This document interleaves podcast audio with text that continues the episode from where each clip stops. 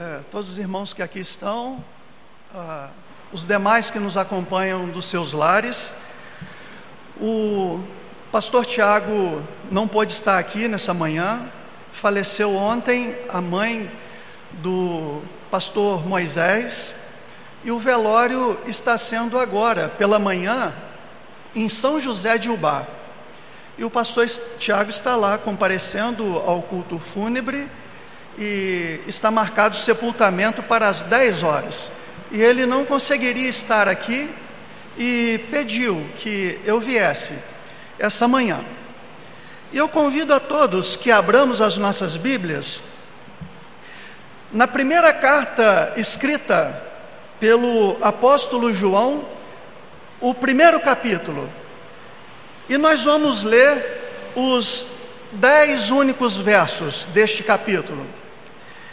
E quero convidar a todos a refletirmos sobre o seguinte tema: Deus é luz e é de sua natureza revelar-se. Vamos todos repetir? Deus é luz e é de sua natureza revelar-se. João, o apóstolo João, irmão de Tiago, é, foi um dos, dos últimos apóstolos, foi um dos que mais viveu, é, de forma que as suas cartas, o Evangelho de João, escrito possivelmente a partir do ano 80 do primeiro século da era cristã, essas cartas, as três cartas de João, escritas a partir do ano 85, e já na década de 90, quando todas as portas do mundo se fecharam para João, sendo esse velho apóstolo lançado numa prisão, numa ilha prisional, a ilha de Patmos, quando todas as portas se fecharam, uma porta no céu se abriram para João, se abriu para João, e a partir da abertura dessa porta, o livro de Apocalipse foi escrito como uma revelação de Deus, não fugindo à sua natureza de revelar-se, fazendo com que João escrevesse esse último livro que fechou a Bíblia, o Apocalipse. Mas não será nesse texto que vamos meditar. João escreveu primeiramente os evangelhos, o evangelho de João aos não crentes. É, isso fica explícito quando no capítulo 20 os versos 30 e 31 deste Evangelho de João fica relatado. Jesus, pois, operou também em presença dos seus discípulos muitos outros sinais, que não estão escritos neste livro. Estes, estes, porém, foram escritos para que creais que Jesus é o Cristo, o Filho de Deus, e para que, crendo, tenhais vida em seu nome. Aqui nessa carta que vamos ler hoje, a primeira carta de João, no capítulo 5, verso 13, ele afirma: Essas coisas vos escrevi a vós, os que credes, no nome do Filho de Deus, para que saibais que tendes a vida eterna e para que creais que o nome no nome do Filho de Deus. E igualmente Apocalipse, o que nos sugere ser uma carta assustadora, que causa temor em muita gente, na verdade era uma carta de consolo, escrita às igrejas para que se mantivessem firme diante da perseguição, das dificuldades que já enfrentavam no primeiro século da era cristã. O texto de 1 João, que vamos ler agora, primeiro capítulo, diz assim: O que era desde o princípio, o que ouvimos e o que vimos, e como os nossos próprios olhos, o que contemplamos e as nossas mãos apalparam a respeito do Verbo da vida, e a vida se manifestou, e nós a vimos, e dela damos testemunho, e anunciamos a vocês a vida eterna, que estava com o Pai e nos foi manifestada. O que vimos e ouvimos, anunciamos também a vocês, para que também vocês tenham comunhão conosco para a nossa comunhão. Ora, a nossa comunhão é com o Pai e com o seu Filho Jesus Cristo. Escrevemos essas coisas para que a nossa alegria seja completa. A mensagem que dele ouvimos e anunciamos a vocês é esta: Deus é luz e não há nele treva nenhuma. Se dissermos que mantemos comunhão com ele e andarmos nas trevas, mentimos e não praticamos a verdade. Se andarmos na luz como ele está na luz, mantemos comunhão uns com os outros e o sangue de Jesus, seu Filho, nos purifica de todo pecado. Se dissermos que não temos pecado nenhum, a nós mesmos nos enganamos e a verdade não está em nós. Se confessarmos os nossos pecados, Ele é fiel e justo para nos perdoar os pecados e nos purificar de toda injustiça. Se dissermos que não cometemos pecados, fazemo-lo mentiroso e Sua palavra não está em nós. A essa altura, João havia identificado o surgimento de um movimento religioso que permeou a igreja. Quando João escreve essa carta, ele estava em Éfeso. A cidade de Jerusalém havia sido destruída no ano 70 Houve a revolta dos judeus, os romanos não gostaram disso e aplicaram todo o seu poderio militar, bélico, e destruiu a cidade. E ali começou a peregrinação dos judeus pelo mundo, que teve fim somente em 1948, quando a ONU, com um voto muito importante de um chanceler nosso, decidiu pela criação do Estado de Israel. E a essas alturas, já na década de 80, o gnosticismo se espalhava e permeava a igreja e estava dentro da igreja. O gnosticismo era uma espécie de filosofia religiosa que procurava mesclar os pensamentos gregos e os ensinamentos cristãos. Eles acreditavam que a matéria era essencialmente má e que o espírito era essencialmente bom. E diante disso, o corpo sendo matéria não podia ser bom. O corpo era uma, então uma vil prisão onde o bom espírito estava enclausurado. E a partir dessas ideias, a encarnação de Jesus, a encarnação de Deus na pessoa de Jesus, já ficava em dúvida.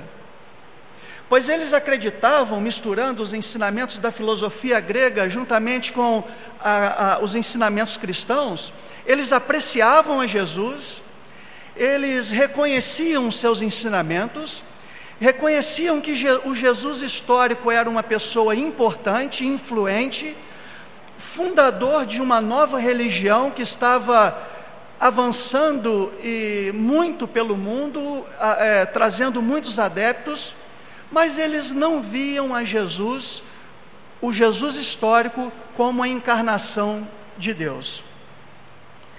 E pregavam que para se obter a salvação era, era necessário é, através da o que eles chamavam de iluminação é, mediante a comunicação do conhecimento esotérico gnóstico, é, que se dava em cerimônias ocultas, através de uma iniciação. Imagina como já estava bagunçada a situação e a mente das pessoas que precisavam ter algo mais claro para seguir na fé cristã. E João, então, se manifesta diante disso. E os gnósticos, eles, eles, eles tinham três mentiras doutrinárias.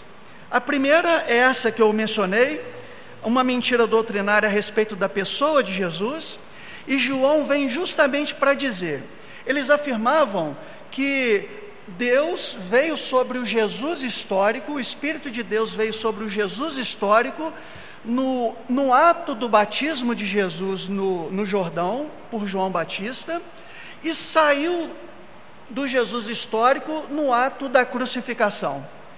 E João vinha agora, categoricamente, nesta carta, e em outros trechos bíblicos também, escritos por ele, afirmar que não. O Jesus que nasceu em Belém, que foi criado dentre os, os galileus, que aos 12 anos já ensinava os mestres, que foi batizado por, João no Jordão, esteve entre eles pregando, ensinando, salvando vidas, libertando a muitos da opressão do diabo é, e das mazelas da vida. O Jesus que foi crucificado, que morreu, que subiu aos céus e que um dia há de vir, é o Cristo de Deus. A segunda mis, é, mentira que os gnósticos pregavam era a respeito da moral. Eles eram mais relaxados. Eles pregavam outro evangelho sem implicações, sem comprometimento. E João combate isso ao dizer que alguém que conhece a Deus e tem comunhão com Deus, glorificar a Deus, não se faz apenas de boca, de palavras ou teoricamente. Conhecer a Deus, aceitar a Cristo como Senhor e Salvador da sua vida, tem implicações práticas, tem mudança de comportamento. Conhecer a Deus, ter comunhão com Deus, tem mudança é, nos pensamentos, ocorre mudança nos sentimentos, no comportamento, nas atitudes e nos relacionamentos. E o gnosticismo ensinava que era possível viver descomprometidamente. A terceira mentira é o que nós vemos João combatendo, seria uma mentira social. Eles afirmavam que era possível ter uma vida de espiritualidade ou religiosa, mas sendo egoísta ou individualista, sem se preocupar com a necessidade alheia. E João então vem também contestar isso. É, e, e é com esse pano de fundo, e é nesse cenário histórico, que nós vamos, a partir desse momento, fazer algumas reflexões é, dos textos, do texto a partir do verso de número 5 desse primeiro capítulo da carta de João. Eu gostaria de estar conversando com os irmãos a respeito de três coisas. Do verso 5 ao verso 10 de 1 João. Primeiro, a natureza reveladora de Deus, santa, perfeita, imutável. Depois, a nossa natureza pecaminosa. E depois, como eu, pecador, posso ter comunhão com um Deus que é luz? Pois bem, a respeito da natureza de Deus, João, aqui no cap, verso 5 do capítulo 1, ele já inicia dizendo: E esta é a mensagem que dele ouvimos. Dele quem? Jesus. E vos anunciamos Deus é luz e não há nele treva nenhuma. A mensagem acerca de Deus e de sua natureza é aquela revelada por Jesus Cristo e proclamada pelos apóstolos. Queremos servir a Cristo, queremos ter comunhão com Deus, devemos ter isso em mente. A mensagem revelada por Deus é aquela entregue por Jesus Cristo e proclamada pelos apóstolos. Se há um outro cristianismo sendo pregado fora dos evangelhos, fora das cartas apostólicas, for, fora do registro histórico de Atos dos Apóstolos, nós não devemos dar ouvido. A recomendação bíblica é essa. E mais adiante, nós vemos que o conhecimento de Deus e a sua verdade é, não é fruto da nossa lucubração, não é fruto do nosso raciocínio. No passado não esteve alguém é, raciocinando, pesquisando Deus e, e nos apresentou essas coisas. O que João afirma aqui, que é o que nós conhecemos a respeito de Deus, que está na Bíblia, é fruto da sua própria revelação, é da natureza de Deus revelar-se. Deus não foi criado pelo homem, o homem foi criado por Deus. João está afirmando aqui: o que a mensagem que dele ouvimos e vos comunicamos é esta: que Deus é luz e não há nele treva nenhuma. Deus é luz. E nós vamos ver na Bíblia que há três definições claras e objetivas a respeito de Deus. A primeira é essa: Deus é luz. A segunda, nós vamos ver, Deus é espírito. Jesus faz essa afirmação quando, em conversa com a mulher samaritana, no capítulo 4 de, do Evangelho também de João, ele faz essa afirmação: Deus é espírito. E a última e terceira definição sucinta, clara e objetiva a respeito de Deus também nos é passada por João, quando nesta carta de 1 João, no capítulo 4, o verso 16 e também o verso 8 deste mesmo capítulo, João afirma que Deus é amor. Deus é espírito na sua natureza essencial. Deus é luz na sua autorrevelação. Deus é amor na expressão da sua obra redentora. Deus é luz e não há nele treva nenhuma. A parte B do versículo 5 do primeiro capítulo nos faz pensar: o que é a luz? A luz é a ausência de trevas. A luz, ela revela, a luz, ela ilumina, a luz ela aquece, a luz afasta o medo, a luz dá vida. E João então usa essa metáfora, é, lança a mão dessa palavra para ilustrar quem é Deus. E Deus então é luz, pois Ele nos aquece, Ele nos protege, Ele nos possibilita ficar sem medo, Ele nos dá vida. Nós vamos ver que, biblicamente, por ser da natureza de Deus revelar-se, Deus se revela de quatro maneiras. Deus se revela, como por exemplo no Salmo 19, verso 1, na criação. É da natureza de Deus revelar-se. E o salmista diz: Os céus declaram a glória de Deus e o firmamento anunciam as obras das suas mãos. Deus se revela, num segundo momento, através da nossa consciência.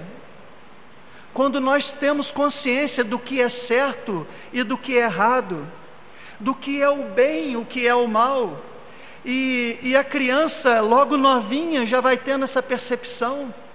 Isso não é à toa. É Deus quem colocou esse tino em nós.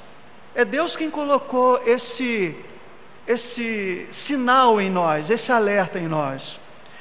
A terceira forma como Deus se revela, e Jesus afirma isso, mais uma vez registrado por João no capítulo 5, o verso de número 39, quando em debate com os escribas, Jesus fala: examinai as Escrituras, porque vós cuidais ter nela a vida eterna, e são elas que de mim testificam.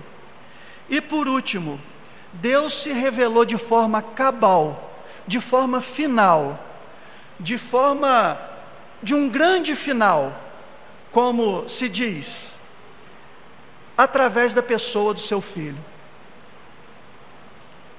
Através de Jesus, Deus se revelou de uma forma extraordinária. O escritor de Hebreus nos diz: havendo Deus antigamente falado muitas vezes e de muitas maneiras aos pais pelos profetas, a nós falou-nos nesses últimos dias pelo Filho. Então Deus se revela através da natureza, Deus se revela através da nossa consciência, Deus se revela através das Escrituras. E Deus se revelou de forma cabal, final, grandiosa, na pessoa do seu Filho, o Cristo.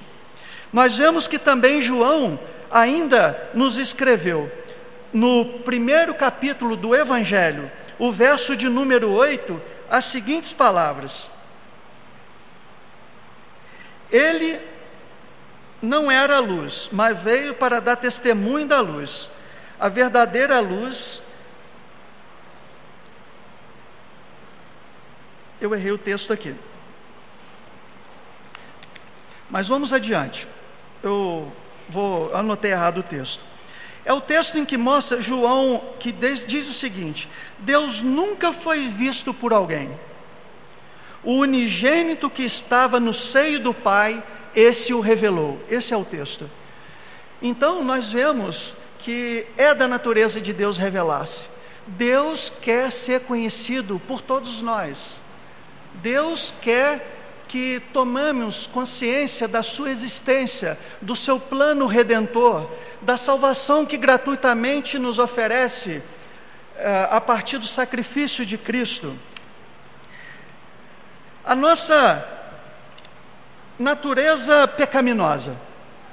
Se dissermos que não temos que temos comunhão com ele e andarmos em trevas, mentimos e não praticamos a verdade. É o que João escreve aqui no verso de número 6 desse texto que nós lemos. O pecado, ele tem essa sagacidade, essa sutileza de nos levar a enganar as pessoas. João está dizendo isso aqui, nesse texto. É, o pecado nos induz a enganar as pessoas. E ocorre então que, de repente, nós estamos com um manto, um disfarce, uma máscara, querendo passar para as pessoas a ideia de que somos quem aparentamos ser. Vendemos uma imagem nossa, muitas das vezes, muito melhor do que realmente nós somos. E então as pessoas passam a admirar não quem somos, mas quem parecemos ser. Há um exemplo bíblico que nos permite nos confrontar quanto a isso. É o episódio narrado em Êxodo, capítulo 34, do verso 29 ao 35. Quando Moisés, depois de passar 40 dias no monte, em comunhão com Deus, preparando as tábuas da lei, regressa ao arraial. E a Bíblia diz que a glória de Deus estava estampada no rosto de Moisés. E Moisés era um homem de Deus, era um homem piedoso, era um homem temente a Deus, um homem que queria servir a Deus, um homem que amava aquele povo. E para que as pessoas pudessem se aproximar e voltar a ter convívio com Moisés, foi necessário que ele usasse um véu. Porque o brilho do rosto, da glória de Deus, que ele obtivera com aquela comunhão daqueles dias era tão intenso que ofuscava as pessoas e isso as incomodava. Mas diz a Bíblia que aquele brilho foi passando. Aquele brilho foi passando, foi diminuindo, e Moisés não tirou o véu. Ele permaneceu com o véu. A essa altura, algum pensamento de fraqueza nossa. As pessoas talvez não me respeitem mais tanto como eles quando antes podiam ver o brilho da glória de Deus no meu rosto. E, e isso é registrado lá em 2 Coríntios, no capítulo 3, do verso 13 a 18, quando Paulo nos lembra e adverte que nós não somos como Moisés. Olha que situação não é? eu me acho até muito pior do que ele, né? Mas quero evidenciar que se Moisés usou um véu quando a glória de Deus não estava mais, para se passar por um disfarce, por uma máscara, isso nos autoriza a afirmar, irmãos, que todos nós usamos máscaras. Todos nós usamos máscaras, em níveis diferentes. Queremos que as pessoas gostem daquilo que aparentamos ser. Todos nós, isso é um erro, é um erro, mas é, devemos aprender a lidar com isso e ir tentando mudar isso. Né? É, então, a, a, Moisés fez isso, e nós não somos, diz, diz Paulo que nós somos diferentes de Moisés. Né? Ele estava repreendendo essa atitude, essa postura de Moisés. E aí nós vamos ver o seguinte: uma outra coisa para a gente aprender, irmãos. Nós devemos suspeitar. A Bíblia diz que nós devemos ser simples como a pomba e astuto como serpente. É, então nós precisamos adquirir maturidade né, e, e, e evoluir nos relacionamentos, né, até para não se frustrar tão facilmente com, com as pessoas, né, todos nós somos falhos, mas nós devemos suspeitar de toda pessoa que se elogia, que se vangloria, que se mostra como exemplo de situações da vida. É, nós devemos suspeitar de todo crente que faz propaganda da sua própria espiritualidade, todo crente que aplaude a si mesmo, enaltece a si mesmo, que promove a si mesmo, pode ter certeza, ele está colocando uma boa máscara. Mas isso não é para termos preconceito com a pessoa, é para aprendermos a viver, termos maturidade, não é? Somos pecadores, João afirma isso. Se dissermos que não temos, come, é, se dissermos que temos comunhão com Ele e andarmos em trevas, mentimos e não praticamos a verdade. Verso 8: Se dissermos que não, que tem, que não temos pecado, enganamos-nos a nós mesmos e a verdade de Deus não está, de, não está em nós. Olha a progressão da ideia. Primeiro, o meu pecado sutilmente me faz enganar as pessoas. Agora, eu começo a me olhar com aquele disfarce, com aquele véu, e eu começo a acreditar naquela realidade paralela. Engana-se a si mesmo. E por último, nós vamos ver o seguinte a respeito desse engana-se a si mesmo. Jesus, por exemplo, adverte lá no capítulo 7 de Mateus, versos 22 e 23, no Sermão do Monte, no finalzinho, que muitos naquele dia dirão: Senhor, Senhor, não profetizamos nós em teu nome, e em teu nome não expulsamos demônios, e em teu nome não fizemos muitas maravilhas? E então lhes direi abertamente: Nunca vos conheci Apartai-vos de mim, vós que praticais a iniquidade. Olha que cena. As pessoas tratavam Jesus de uma forma ortodoxa. Senhor. As pessoas tratavam Jesus de uma forma fervorosa. Senhor, Senhor. As pessoas tinham uma prática religiosa extraordinária.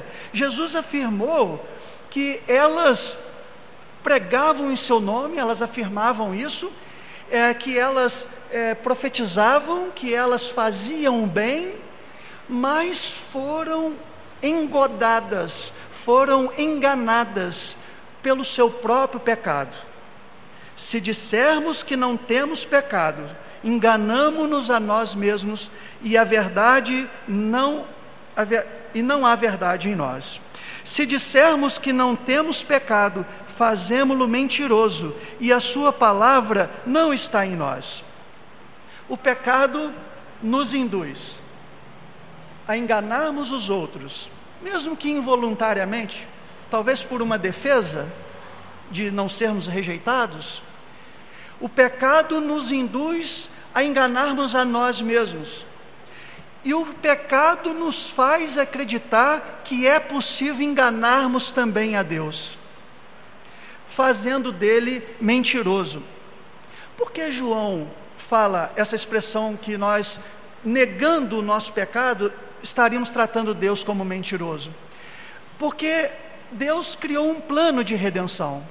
Deus, é, e nesse plano haveria o sacrifício do seu próprio filho. E quando eu nego o meu pecado, eu estou afirmando que Deus cometeu um grave erro. Eu estou afirmando que Deus cometeu um grave crime. Porque afinal de contas, se eu não tenho pecado e não preciso da morte do próprio Filho de Deus para ser salvo, eu estou afirmando que Deus errou, que Deus é, cometeu um grave crime. E aí nós sabemos que Deus não erra. Precisamos refletir, precisamos identificar o nosso pecado. E aí nós vamos ver, irmãos, que as pessoas mais santas, e todos nós aqui certamente lembraremos de algum, alguém ao longo do convívio na igreja, é, na caminhada cristã, são as pessoas que mais choram e lamentam pelos seus pecados. As pessoas mais piedosas são as que mais têm consciência da malignidade do seu pecado. E por último, a gente observa que se achamos que está tudo bem, irmãos, pode ter certeza, é que nós não estamos tão próximos da luz como achamos que estamos. Aqui, essas paredes, esse chão, nós é, identificamos esse ambiente como um ambiente limpo. Mas se nós pudéssemos aqui nesse momento aumentar a luz, nós íamos identificar muita sujeira. E isso não é por falta de cuidado dos zeladores, não. É assim na nossa casa, é assim no nosso carro que acabamos de mandar limpar, é assim nas nossas roupas, é assim nas nossas mãos. Se pudéssemos iluminar e ainda com um microscópio, veríamos seres vivos, dentre eles talvez o, o mais temido do momento mas para isso precisa luz, iluminação. Se saímos da luz, se nos afastamos da luz, a nossa visão, a identificação dessas coisas ficam prejudicadas. E a nossa comunhão com Deus também ocorre dessa maneira. À medida que nós vamos nos distanciando, nós vamos ficando mais insensíveis ao pecado, nós vamos ficando mais negligentes com certas coisas, e nós precisamos voltar para a luz. A luz ilumina, a luz elucida, a luz esclarece, a luz da vida. Como eu, pecador, posso ter comunhão com Deus que é luz? Mas se andarmos na luz, como Ele na luz está, temos comunhão uns com os outros, e o sangue de Jesus, seu Filho, nos purifica de todo pecado. Comunhão não é causa, comunhão é consequência termos comunhão uns com os outros é sinônimo de comunhão com Deus. Se confessarmos os nossos pecados, Ele é fiel e justo para nos perdoar os pecados e nos purificar de toda injustiça. Confessar o pecado é concordar com Deus a respeito do nosso pecado, é admitir, Senhor, realmente eu estava tendo uma visão errada a respeito desse assunto e o Senhor tem a correta. E eu quero ajustar a minha visão, o meu pensamento, o meu sentimento com aquilo que o Senhor quer para a minha vida. A confissão deve ser somente a Deus. Somente Deus pode perdoar pecados. E somente Jesus Cristo é o mediador entre nós e Deus. Encobrir o pecado é subestimar o seu poder devastador, é submeter-se ao seu senhorio e permitir a sua tirania. Negligenciar o nosso pecado é como sermos enclausurados, enjaulados com uma fera faminta, inconscientemente, mas podemos ter certeza que mais cedo ou mais tarde ela vai nos devorar. Nem que seja no momento final. Ele é fiel e justo para nos perdoar os pecados e nos purificar de toda injustiça. Olha que curioso. Deus é fiel e justo para nos perdoar os pecados. O justo juiz não perdoa. O justo juiz aplica a lei. Então, aqui, João escrevendo isso parece algo controverso. Como pode? Se eu estou cheio de culpa, sou pecador, se eu for clamar por justiça, estarei condenado. Eu preciso é clamar pela misericórdia de Deus, eu preciso é clamar é, pelo amor de Deus, eu preciso clamar pela graça de Deus. Estaria João errado? Não, absolutamente não. Ocorre que a justiça de Deus foi aplicada em Jesus. Jesus é o sacrifício que Deus, a morte de Jesus foi o sacrifício que Deus preparou para a remissão do pecado de todas as pessoas que aceitarem esse favor imerecido. Logo, quando Deus aplica a justiça, não está sendo injusto e nem um juiz bonzinho está aplicando a regra, a lei. Deus não seria injusto de nos fazer pagar duas vezes pelo mesmo erro. Jesus já fez esse pagamento. Jesus fez o pagamento por nós. No seu sacrifício no Calvário, cumprindo o plano remidor de Deus, que revela o amor de Deus por nós, esse assunto já está tratado. Então, quando pedimos perdão pelos nossos pecados, Ele é fiel e justo para aplicar a lei que Ele criou não nos culpando, não nos condenando duplamente pelo mesmo pecado. Jesus já fez o pagamento. A graça já está expressa.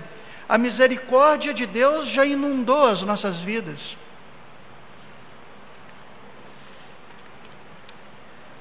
E quero concluir nessa manhã. Quando vimos aqui, Deus é luz e é da natureza de Deus revelar-se. Gostaria que nós pudéssemos refletir sobre quem é Deus. Deus é luz. Sobre quem somos nós? Nós somos pecadores. Não podemos tentar enganar os outros, a nós mesmos e a Deus. A única maneira de termos comunhão uns com os outros e andarmos andando na luz para que o sangue de Jesus Cristo nos purifique de todo pecado. E por fim, para termos comunhão com Deus, precisamos concordar com Ele a respeito do nosso pecado, para que Ele aplique a nós toda a justiça adquirida pelo sacrifício remidor de Jesus Cristo na cruz do Calvário. Que Deus nos abençoe, que nesse dia que comemoramos o dia da Bíblia, né? as Escrituras possam permear nossa mente, elucidar os nossos pensamentos, nos encorajando, nos advertindo, nos concedendo discernimento, nos concedendo sabedoria, nos dando vida e harmonia entre todos. Amém. Que Deus nos abençoe.